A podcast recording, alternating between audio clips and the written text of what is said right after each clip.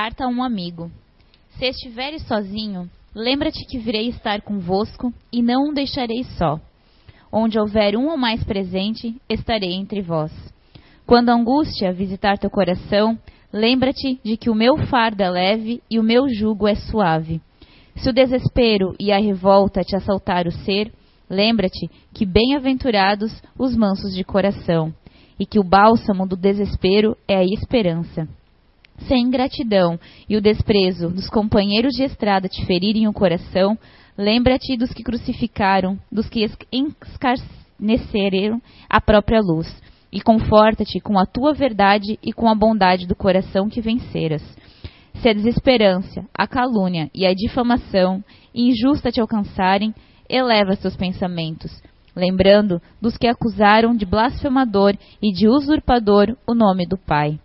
Não te agastes com a poeira que levanta, mas ergue-te com humildade, evitando toda maldade e transformando a queda em experiência e exercício no bem. Quando cansasse no trabalho, no bem e na caridade de exaurirem o ser, busca a força vinda da prece, que renova e só ergue o desânimo dos que vacilam diante dos obstáculos do caminho. Amigo ou amiga, Lembra-te de que o amigo divino está sempre conosco e que um bom e verdadeiro amigo nunca esquece suas verdadeiras amizades e que mesmo os inimigos da causa do bem são assistidos e medicados. Medita esta carta e escreve também, com as letras do amor que modifica, utilizando da pena da caridade o inteiro da paz sobre o papel da luz da experiência. Gesser. Psicografia recebida por José Fernando Araújo em 29 de maio de 2002 na reunião mediúnica da CEIU.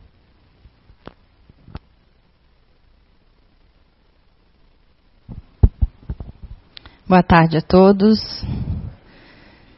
Então, estava procurando uma leitura, e aí quando eu comecei a ler esse trechinho ali, né, eu lembrei de quando a gente teve né, a notícia da confirmação de que quando a Maria Cecília nasceu, ela né, seria uma criança com síndrome de Down.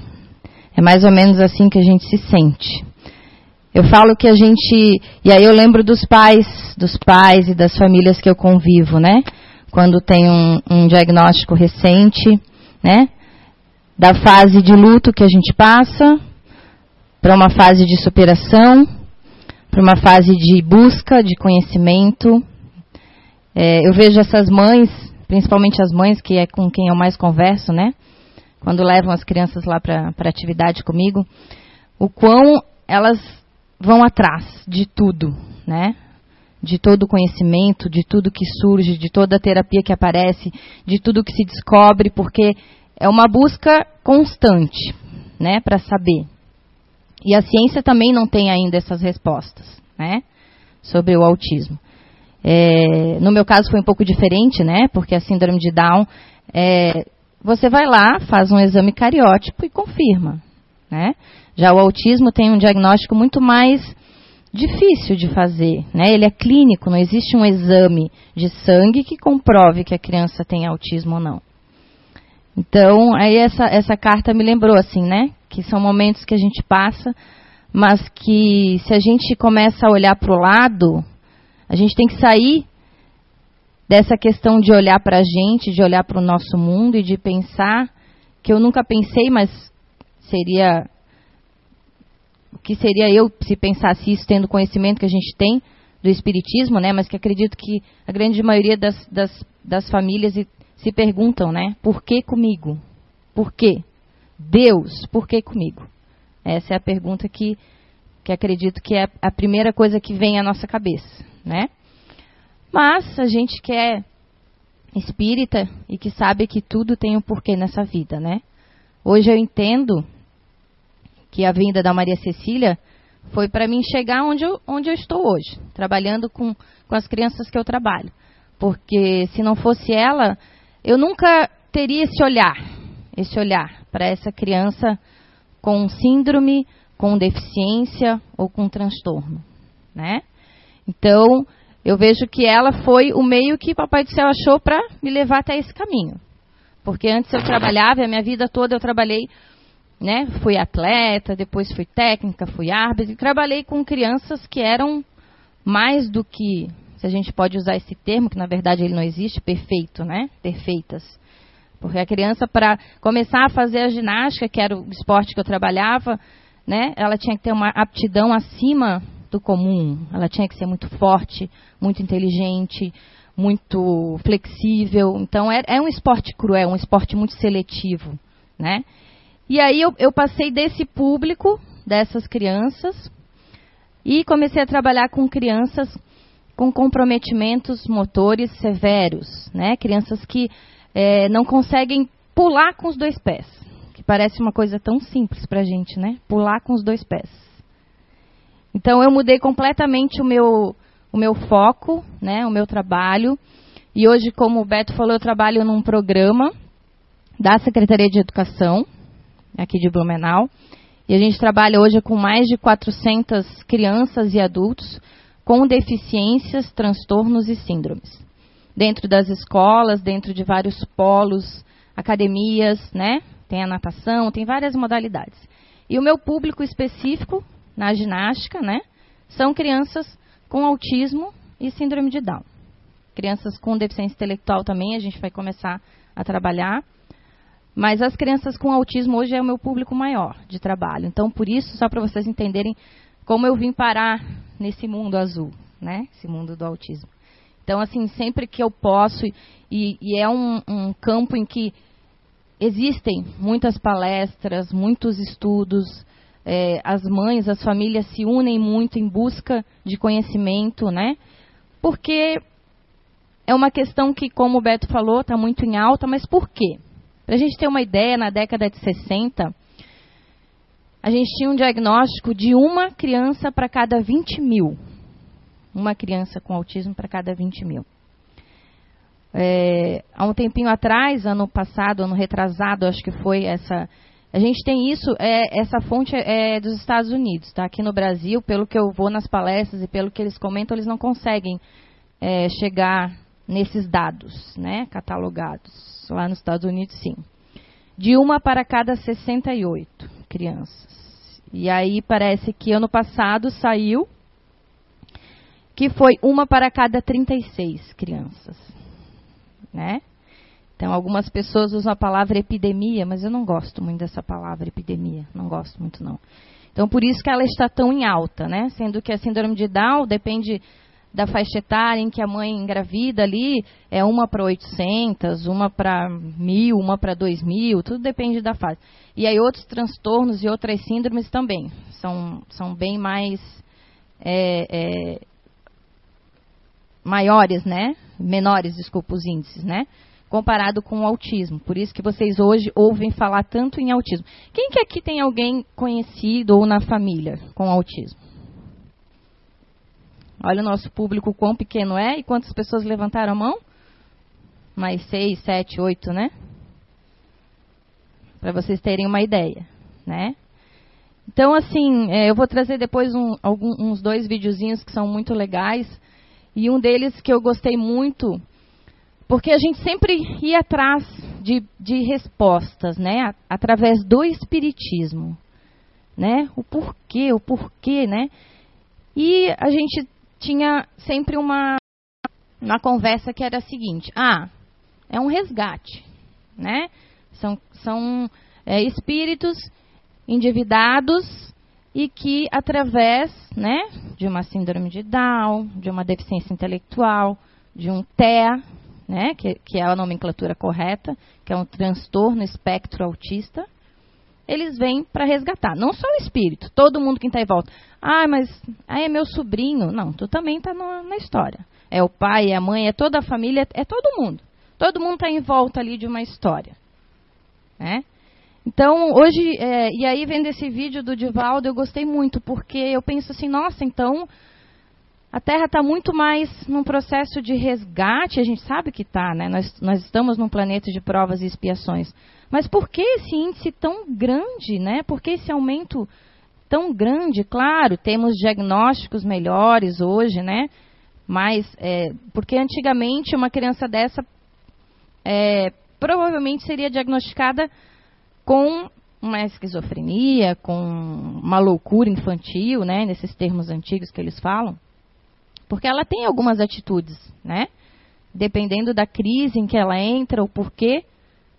Então, não tinha esse diagnóstico que ainda hoje ainda é muito difícil, né? Porque eu acho que a gente tem que ter uma equipe multidisciplinar e a gente tem que ter várias opiniões, porque como a, a, o diagnóstico é clínico, como eu falei antes, é mais difícil de ser feito, né?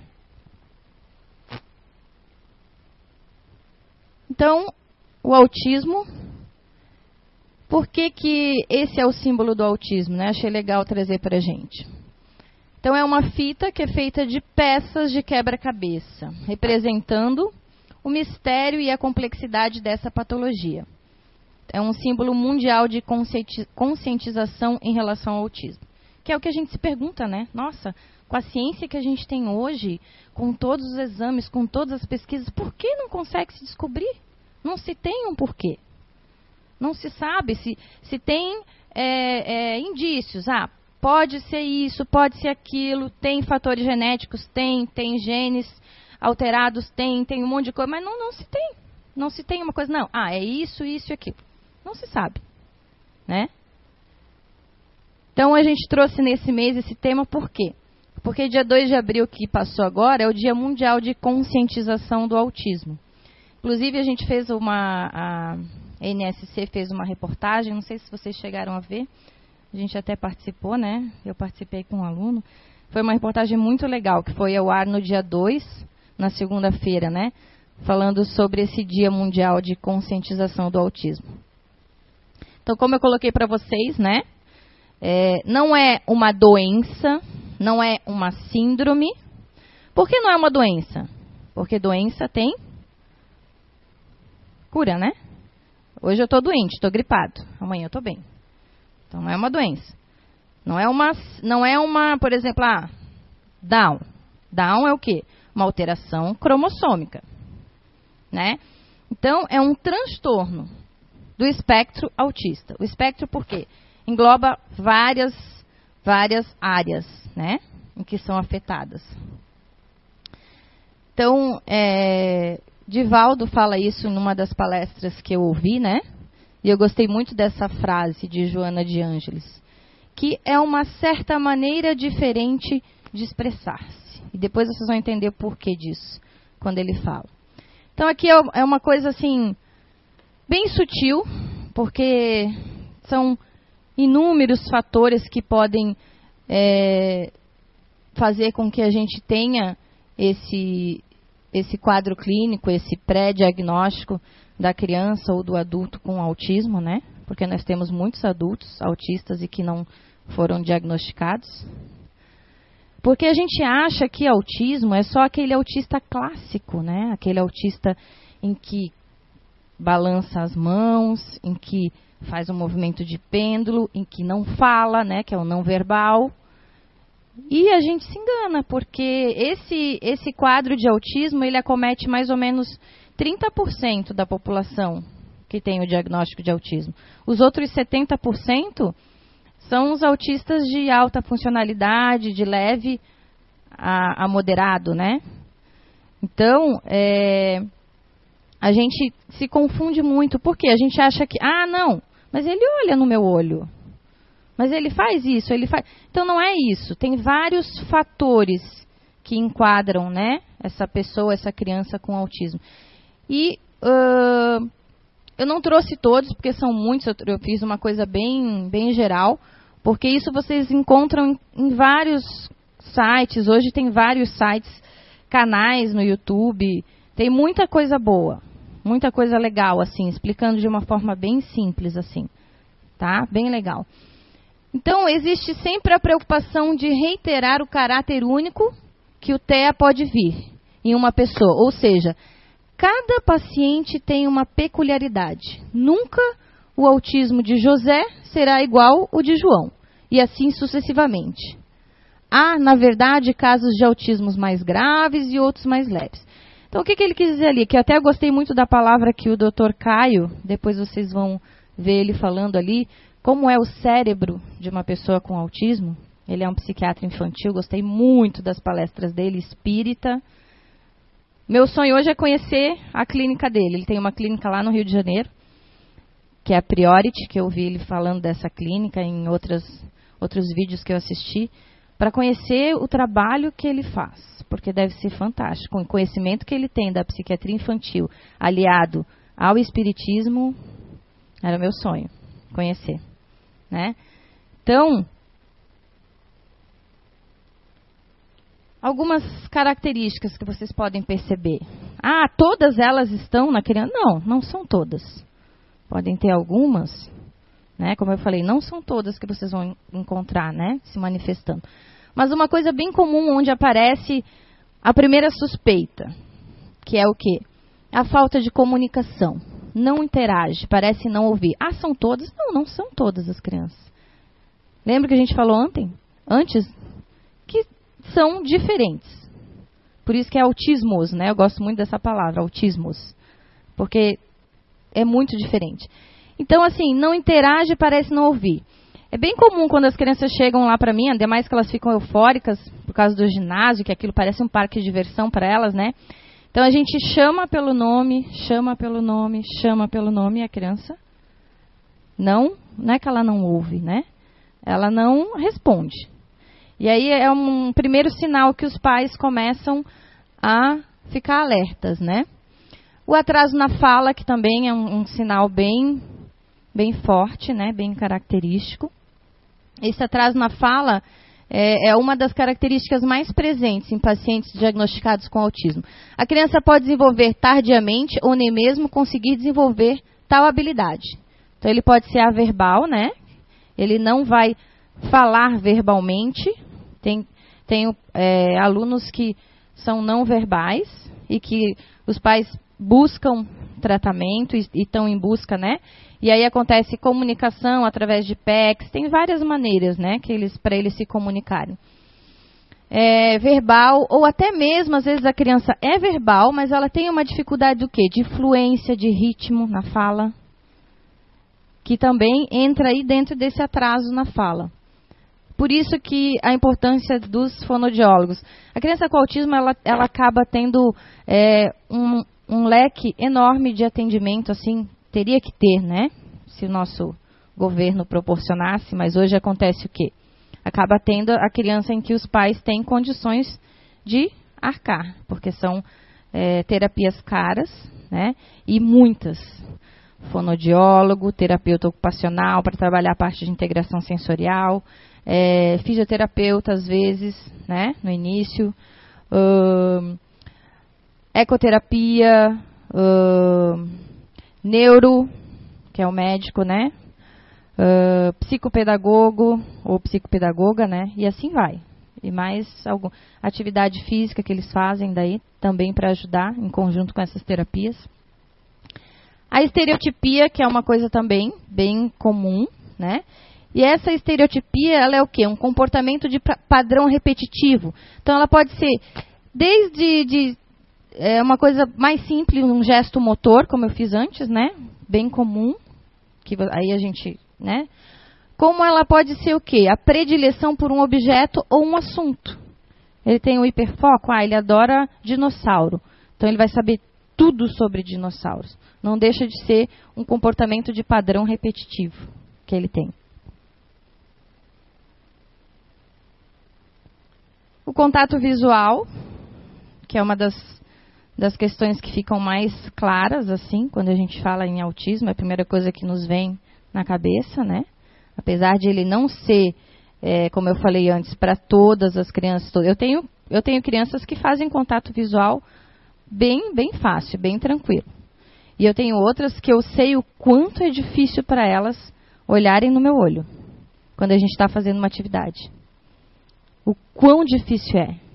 E aí, em uma das palestras que uma mãe é, deu, ela me explicou, finalmente eu consegui uma explicação. Por quê? Ela, ela fala que a criança que tem essa dificuldade, né, que tem esse transtorno de processamento sensorial, dentre um deles, né, que entra aí a visão, a audição, o olfato, o paladar, sistema vestibular, elas podem ter um transtorno de processamento sensorial em vários sistemas. E aí que vem as dificuldades, a sensibilidade às vezes ao barulho, né? A minha filha é síndrome de Down, mas tem um transtorno de processamento sensorial. Ela tem uma seletividade alimentar, como muitas crianças com autismo têm. Alguns escolhem se alimentar através da cor, outros da textura. Só come o que é amarelo. Outros só comem o que é de consistência mais molinha. Né? Uh, barulho, ela vai puxar descarga, ela coloca a mão no ouvido. Porque para ela aquele barulho é muito alto. Que para a gente é comum, para ela não é. Uh, tátil, que é bem comum também. A criança vai cortar a unha, vai cortar o cabelo, vai, é, etiqueta de roupa. Tudo isso para eles é pelo menos para ela que tem esse transtorno de processamento sensorial, é horrível. Dor, ela sente dor. Que para a gente parece ser manha, ai, manha, né? Cortar o cabelo, onde, onde já se viu doer cortar o cabelo, cortar a unha? Para ela dói. E para e as crianças que têm esse transtorno de processamento sensorial, sentem também. Uh, que é o que eu estava falando agora ali, ó, sobre a hipersensibilidade. Então a criança ela pode ser hiper ou hipossensível. O que, que seria o hipo?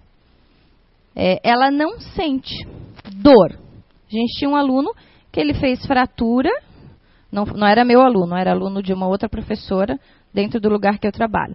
É, e ele não, não sente, não sentiu a dor, não sentiu a dor. Coisas quentes, né? Uh, então eles são hipossensíveis. Uh, barulho pode ser altíssimo, que a gente nem aguenta, eles não estão ouvindo. Isso seria a hipossensibilidade, né? Que é menos comum. Eu vejo ser mais comum a hipersensibilidade nas crianças, né?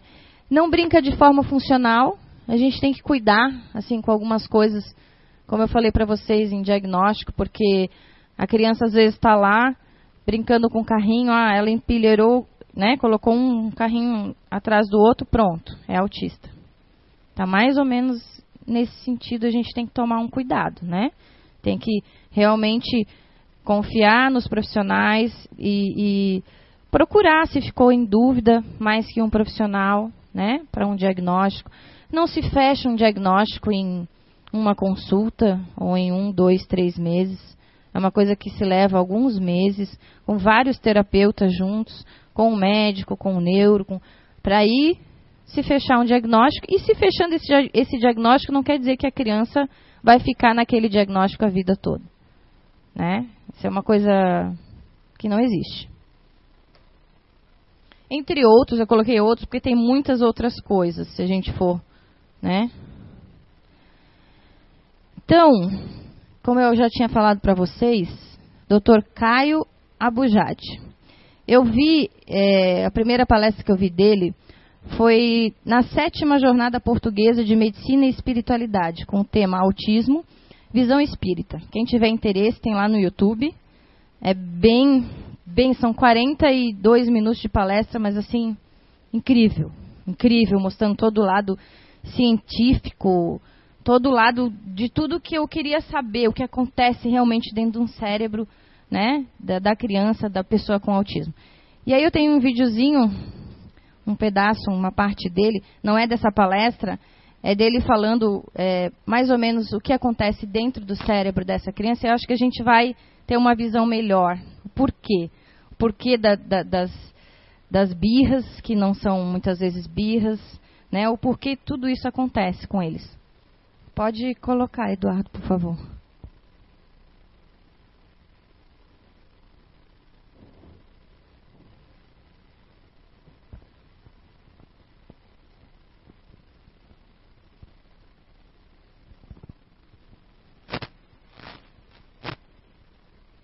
Meu nome é Caio Abujade, eu sou médico psiquiatra infantil, especialista em autismo convidado pela produção da peça Um Estranho Caso do Cachorro Morto para um debate após a peça. O cérebro do paciente com autismo ele é um cérebro um pouco diferente do nosso. Ele é um cérebro mais hiperexcitado. Funciona mais ou menos assim. É como é, se nós, o nosso cérebro, ele, ele faz uma atividade de cada vez. Então, toda vez que a gente faz uma atividade, a gente desliga a nossa atividade anterior.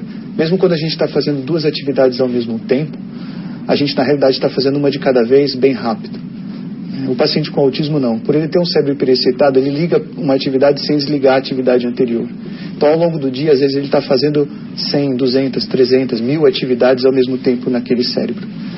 E isso ele faz desde quando ele nasceu. Ele, o cérebro dele é assim.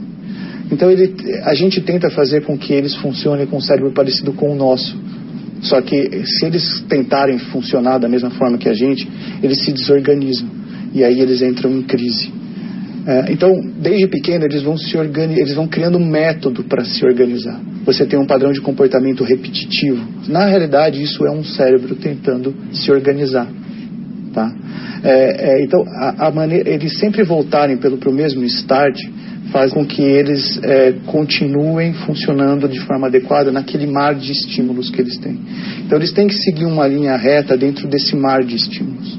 Quando, quando eu, eu, coloco um bloqueio nesse, nesse comportamento repetitivo, peço para ele parar de fazer aquilo, ou bloqueio um ritual, uma rotina, ou até uma estereotipia, ele cai de novo nesse mar de estímulos e aí ele se desorganiza completamente.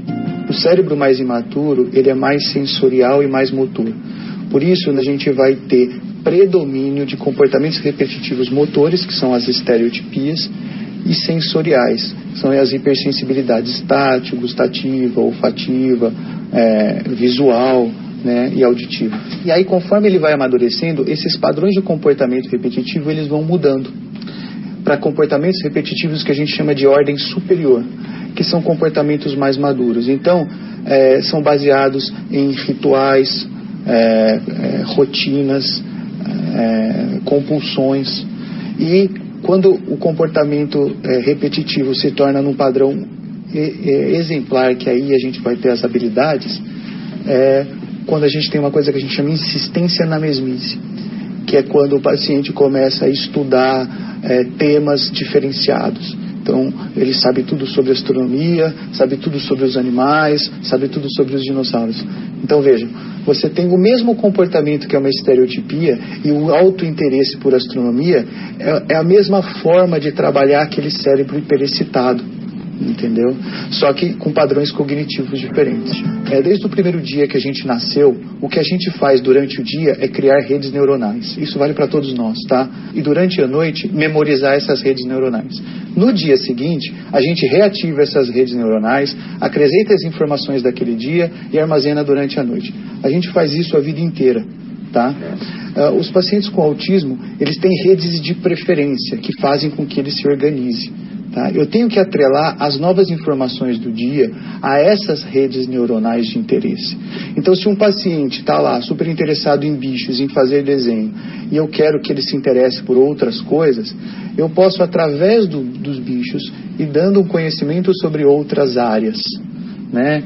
Então, a, eu quero que ele aprenda sobre é, a, o céu.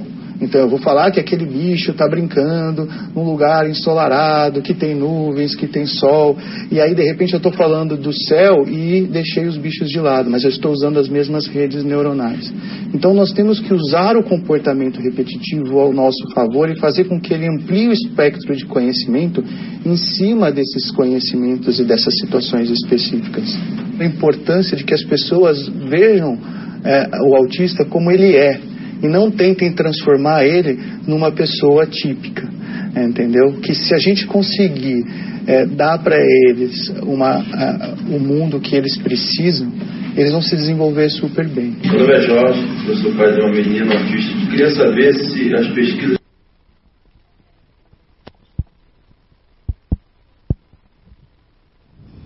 Ah, adorei ele. Eu fiquei apaixonada por esse médico.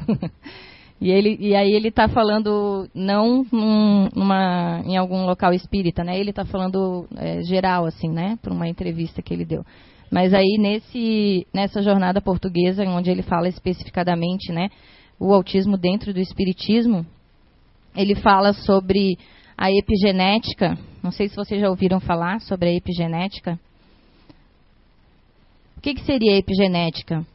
É, Antigamente, até a década de 60, a gente acreditava o quê? Que tudo era o meio, né, onde a gente estava que provocava as alterações. Aí depois veio a era da genética, né, que tudo era de acordo com a, os meus genes, né? Então, se eu tivesse lá geneticamente programada para desenvolver câncer, eu ia ter câncer, não podia fazer nada a respeito daquilo, porque era genético. E hoje, né, mais atual, a epigenética fala o quê? Que é o que eu sempre acreditei, mas não sabia que isso era epigenética. Que nós temos sim lá o gene do câncer, mas vai depender do quê? Do externo, né? Do, do, meio em que a gente está convivendo, do agente que vai fazer desenvolver. Ah, eu tenho gene para o câncer de pele. Eu vou lá para o sol, só tomo sol na cabeça, sem protetor solar, sem nada. Né? Então é o meio, né? o sol, o meio externo, que vai atuar na minha genética e fazer com que eu desenvolva câncer. Então eu, eu sempre, eu na verdade eu chamava de gatilho, né? Na minha cabeça era gatilho. Sempre tem que ter um, um gatilho para aquilo desenvolver. Então ele fala dessa epigenética nessa, nessa palestra ali. Eu não vou me aprofundar porque é muita coisa, né? Ele fala também que nós estamos hoje numa terceira geração, achei muito interessante isso, terceira geração pós-guerra. E aí existem estudos que falam o quê? Que as mudanças na genética é, acontecem, né? Quando? Quando grandes mudanças ambientais acontecem. E a partir da terceira geração. Então ele está associando toda essa, essa transformação, essa mudança que está acontecendo em alguns genes, né? Lá de três gerações a, atrás, a mudança ambiental que a gente passou, né? Que foi a terceira, a segunda, a primeira e segunda guerra mundial.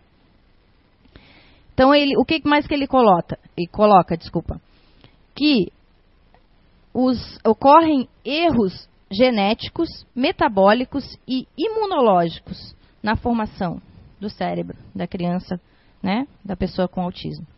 Então, o autismo seria um distúrbio que neuro, imuno e endócrino. Né? É, o que mais que ele fala? Eu só estou pegando assim algum, algumas, né? Porque a palestra são 45 minutos, né? Algum, alguns pontos que eu achei bem interessante. É, acontecem o quê? Acontecem mudanças nas formas como esses neurônios se conectam e migram dentro do cérebro da pessoa com autismo. É diferente. É, existem proteínas, né, dentro do nosso cérebro que fazem com que eles cheguem esses esses neurônios cheguem aos lugares. Então eles seguem caminhos. Isso eu achei muito interessante, né? É, caminhos exatos. E no cérebro da pessoa com autismo isso não acontece. É uma confusão, né? É, ele fala também sobre a mielinização. O que, que, é essa mielinização? É a capa de gordura, né? Que, que, que está envolta é, nos nossos neurônios para que ele o quê? Para que eles façam a sua função mais eficiente.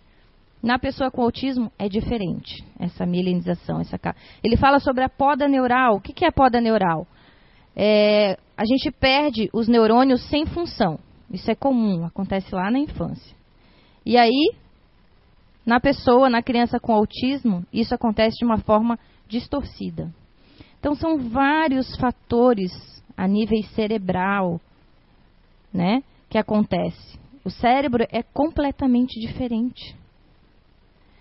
Ele fala um pouco também sobre o córtex cerebral, né, que é a massa cinzenta. O que, que ele nos coloca lá? Que lá é, funciona como um sistema de mini colunas, né? uma célula embaixo da outra. E assim eles se comunicam. É o tal do nosso sistema GABA, vocês já devem ter ouvido falar né? sobre o sistema GABA. É um sistema inibitório. Né? E na pessoa com autismo, ele não funciona bem, esse sistema GABA. Né? Ele fala que a conectividade entre os neurônios é diferente. Ele fala sobre o corpo caloso que nas pessoas, nas crianças, né, no bebê com autismo, ele é danificado morfologicamente e funcionalmente. Aí ele liga isso a Hermínio Miranda, num livro que chama Alquimia da Mente, que Hermínio coloca que até um ano de idade o espírito ele está ligado ao lado direito do cérebro. E aí depois de um ano, né, acontece essa, essa ligação com o lado esquerdo. Quem é responsável por essa ligação é, é, depois de um ano de idade, é esse corpo caloso. é que faz essa ligação entre o lado direito e o lado esquerdo do cérebro. E aí, na criança com autismo, ele tem é, é, uma deficiência nesse corpo caloso. E aí, ele, o que, que ele pergunta? Então, será que é isso que causa essa dificuldade é, de, da, da criança, do espírito ali, aceitar essa nova encarnação? Porque é a partir dali que Hermínio Miranda diz que o espírito vê que está numa nova encarnação, que, que toma para si é, essas novas é, como é que ele coloca essas novas é, é, a nova formação dele, né? E aí acontece toda essa dificuldade. Ele fala também sobre a amígdala cerebral, que a gente tem uma amígdala cerebral primitiva até um ano de idade, né?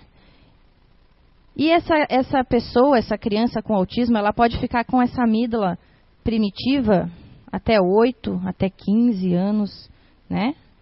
Então, tudo isso são, são é, questões que eles conseguem verificar a nível de exames, de tudo isso. Só que são coisas muito recentes, muito novas, né? Ele diz também que, por exemplo, por uma volumetria de corpo caloso já consegue ter um indício de que a criança vai desenvolver um autismo, né? Mas uma das coisas que eu achei mais interessante que ele fala, né, sobre principalmente a questão da influência do meio, da, da, da, do, do, local, da, da doutrina espírita, enfim, né, da casa espírita, do tratamento espírita nessa, nessa pessoa, nessa criança. Da importância.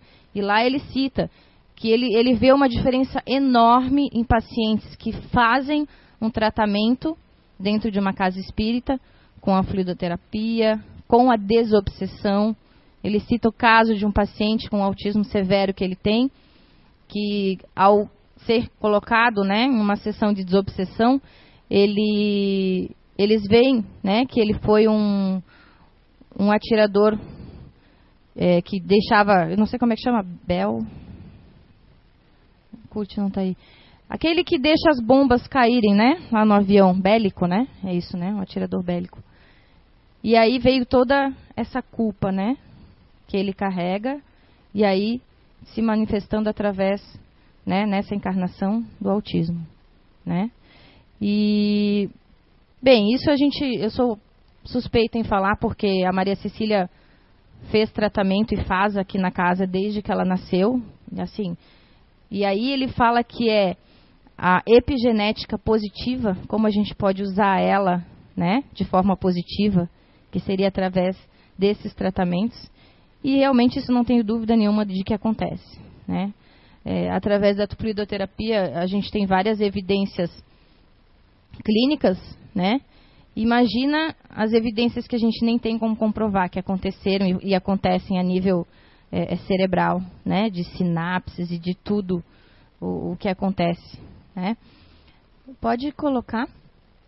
Para ir encerrando, é, eu tenho esse outro vídeo que eu coloquei para vocês, que agora sim, né?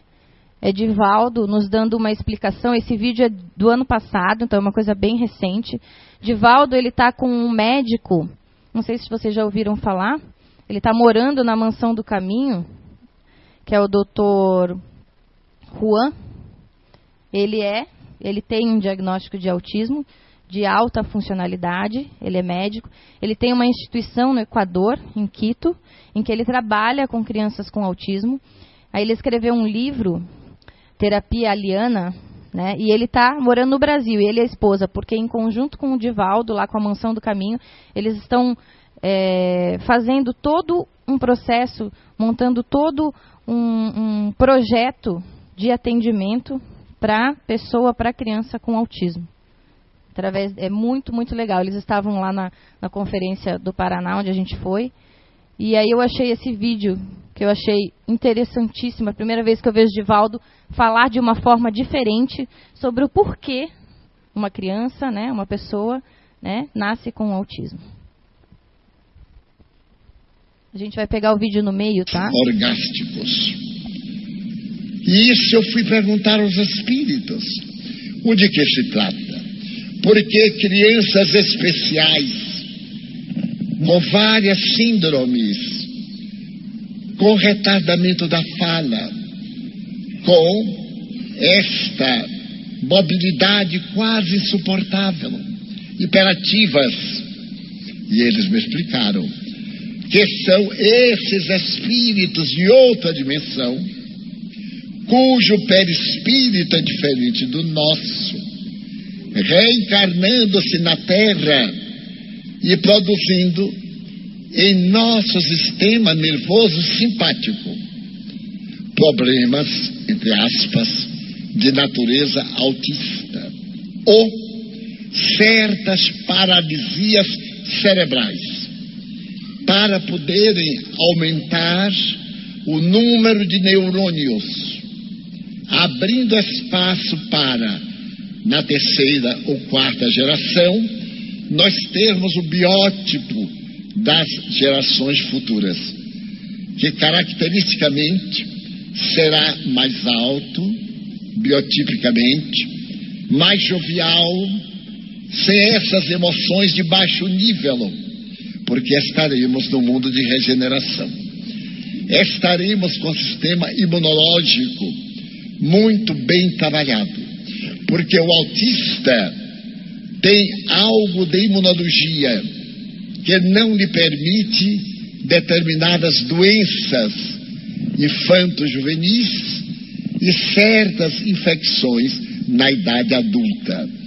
Há um processo imunológico genético e, naturalmente, algumas mudanças de letras genéticas, produzindo desde a infância estados epileptiformes, convulsões prolongadas, como se estivéssemos naquele laboratório do primatas homini para o Homo sapiens, que é o elo perdido que Charles Darwin não encontrou. Porque enquanto a evolução antropológica foi passo a passo, demorando milhões, centenas de milhões de anos, de repente, no mundo espiritual, como afirma Emmanuel no A Caminho da Luz, houve este salto quântico. O queixo se retraiu, a testa, o crânio se prolongou e o biótipo macacoide cedeu lugar aos hominídeos, principalmente da chamada raça de Grimaldi, as raças de Grimaldi de três raças se derivariam os chamados Homo sapiens. Agora, Homo sapiens sapiens. E eu já me atrevo a propor Homos virtuais. Porque estamos mais no WhatsApp do que em qualquer coisa.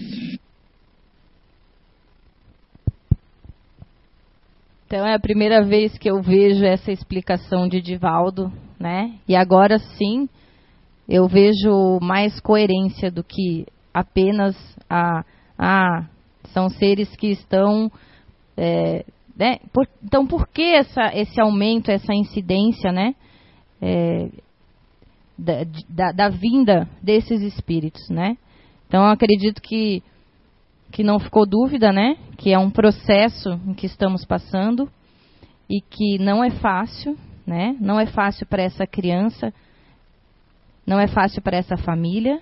É um processo é, muitas vezes doloroso, né? Só quem quem passa por esse processo é, é, é sabe o quão é doloroso, né? Principalmente no início, mas que é um processo que é necessário e que eu tenho certeza que é um processo em que nós vamos sair dessa, dessa vida, dessa encarnação para a seguinte, muito mais é, fortalecidos, porque hoje se a gente vê nas escolas, né, e ele fala, esse doutor Caio no final da palestra, né, o que é, claro que não é, não é perfeito esse processo de inclusão, mas, e eu penso mesmo em relação a Maria Cecília, Eu, eu não lembro de ter estudado com nenhuma criança com algum tipo de deficiência na minha sala de aula. Eu estudei aí na década de 80, 90, numa escola regular, e eu não via nenhuma criança cadeirante, nenhuma criança com paralisia cerebral, nenhuma criança com síndrome de Down, muito menos com autismo na minha sala. Eu nunca convivi com nenhuma criança dessa. E os nossos filhos têm o grande privilégio, essa é a palavra, privilégio de ter hoje nas escolas regulares as nossas crianças com síndrome de Down, com autismo e o, e o quão melhores seres humanos eles vão ser. Porque eles vão aprender a respeitar, vão aprender a ajudar, a ajuda é mútua. Não achem que só eles ajudam os nossos filhos com algum tipo de. Não, os nossos filhos ajudam muito eles, em muitos sentidos. Eles aprendem muito com as nossas crianças. Né? As crianças que chamamos de neurotípicas, né? Porque normal, ninguém é normal. Vamos aqui, né? Essa palavra normal, eu acho ela muito, né? Não existe normal. Todo mundo aqui é deficiente, né? Ele é deficiente visual, ele também. Eu devo ter uma perna mais curta que a outra, com certeza. Todo mundo tem uma deficiência. Mas, enfim, é, então, é, está se caminhando a passos pequenos, mas está se caminhando nessa questão da inclusão. E eu tenho certeza que é um aprendizado para todos nós. Só terminando o último slide, que eu já falei um pouquinho. Que como nós aqui da Casa Espírita podemos ajudar, né? Eu já tinha falado para vocês, a terapia de passe, a fluidoterapia é importantíssima nesse processo. Importantíssima, não só para a criança, para a pessoa com autismo, mas para toda a família, né? Em que passa, em que, em que convive. A água fluidificada, que é o que dá né, a continuidade ao trabalho da fluidoterapia. A psicoterapia, né, a conversa fraterna com essa família, né, o amparo. A sonoterapia, quase que eu esquecendo. A gente tem, tem uma, uma amiga, uma conhecida, né, que tem um filho com autismo e é trabalhadora de um outro centro espírita e ela eles dão ela tem um grupo em que eles dão também palestras aí de orientação. E, e ela sempre fala nessa questão da sonoterapia que foi quando o filho dela começou a falar em inglês né? Que ele fala em inglês. E a sonoterapia nossa eu fiz muitas vezes com a Maria Cecília também né? Porque nós nós temos nós tínhamos muito mais forte assim né? Batimos de frente eu e ela né? Não sei o que, que fomos no passado, qual é o nosso débito, estamos aqui para trabalhar e para resgatar, mas alguma coisa tem. Então nós batemos muito de frente, assim, tem, né? Então, assim, a sonoterapia é fantástica. O que, que é a sonoterapia? Nada mais é do que conversar com esse filho, com essa filha, né? Enquanto ele está dormindo. Porque aí o seu espírito, né? Ele está o quê? O que acontece quando a gente dorme? O espírito se desliga, né, do corpo físico. E aí ele vai te ouvir muito mais claro.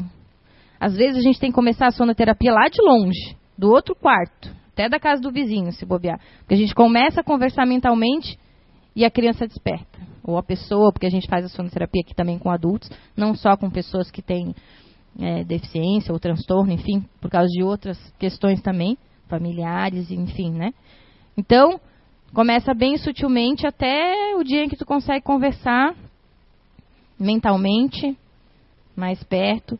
E aí você vai falando, né? O quanto você ama esse filho, o quanto ele é importante na sua vida, que graças a ele você está se tornando uma pessoa melhor, que você está aprendendo a olhar para o lado e ver que a gente não tem problemas, não tem dificuldades, que sempre vai ter o outro em que vai estar tá passando por dificuldades, por, problemas maiores que os nossos, o quanto ele é importante, e aí você vai falando e conversando mentalmente com ele. E aí vai tendo essa aproximação.